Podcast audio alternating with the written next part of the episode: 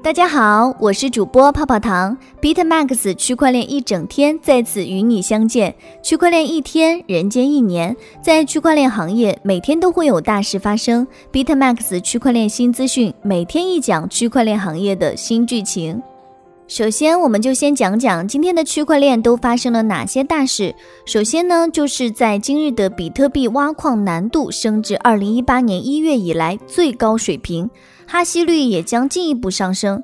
第二个消息呢，就是云南盈江县开展清理整治违规私建大数据项目的检查工作。今天有新闻报道，巴菲特宣布退休，经证实是属于假新闻。最后一个消息呢，是以太坊方面的相关数据显示，持有至少零点一 ETH 的地址数量已经超过三百万个。由于以太坊2.0即将要上线，近段时间以太坊一直都得到大家的密切讨论，而2.0升级 POW 转 POS 是重要的一环。随着机制的转换，Staking 也逐渐成为热门话题。那么今天泡泡糖就和大家分析一下 Staking 的市场状态。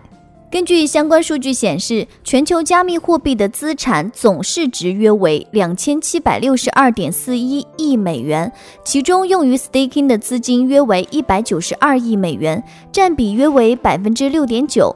staking 总市值冲击两百亿美元，给 staking 市场带来巨大利好消息。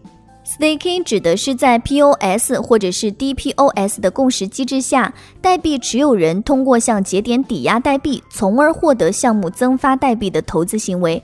但其实大家对于 Staking 的认识还比较浅薄，单纯的把 Staking 理解为锁仓生息，未免过于浅薄。在未来呢，Staking 在网络安全性有更大的价值。接下来要和大家分享的是，Staking 为什么是未来发展的方向？大家都知道，Staking 是 POS 或者是 DPoS 的共识机制下产生的模式。从数据上看，自2018年以来，超过百分之八十的新公链都采用了 POS 而非 POW 机制。近期，除了以太坊升级后迈出由向 POW 向 POS 共识转变的第一步。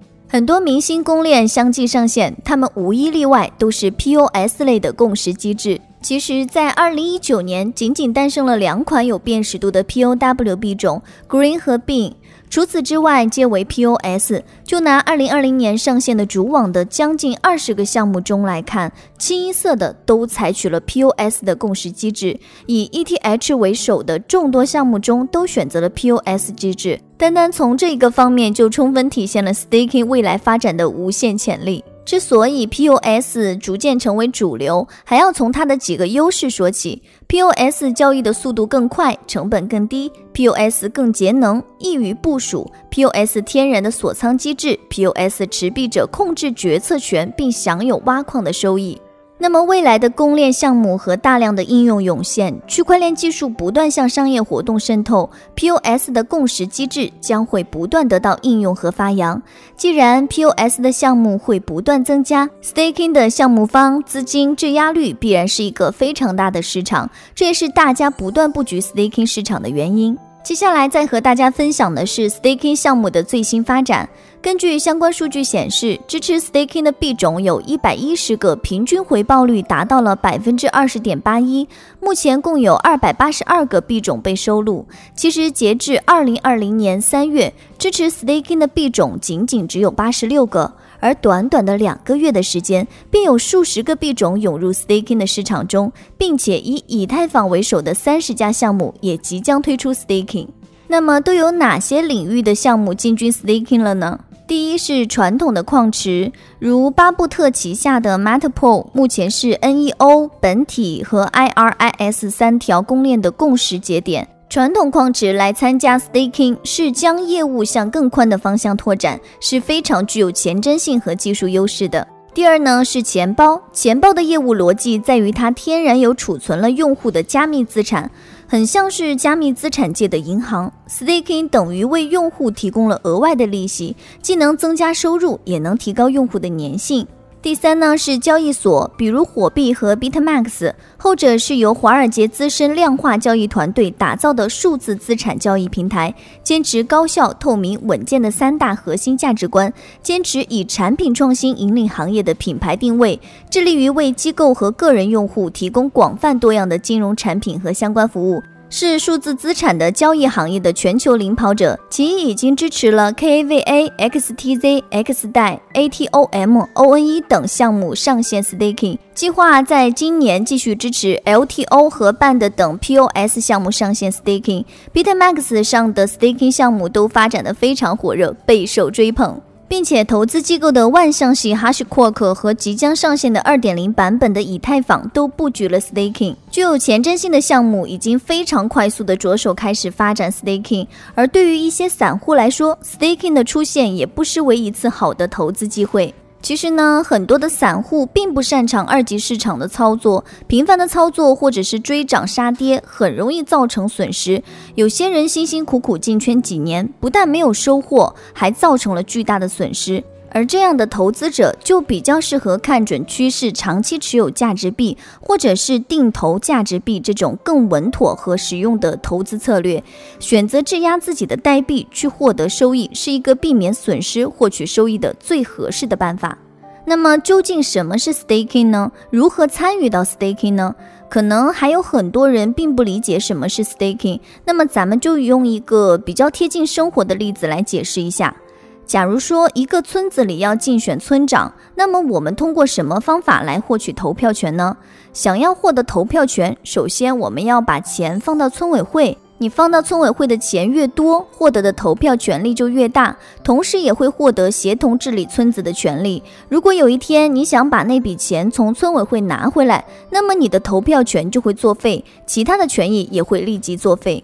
Staking 呢，就是你要在某一个平台质押 token 作为抵押品，质押进去的 token 会被锁定，同时通过质押，你会获得相对丰厚的利息和社区的治理权利。质押的 token 越多，利息就会越丰厚，获得区块记账的可能性就会越大。但是，一旦把质押的 token 从平台拿出来，那么你的一切权利将会立即消失。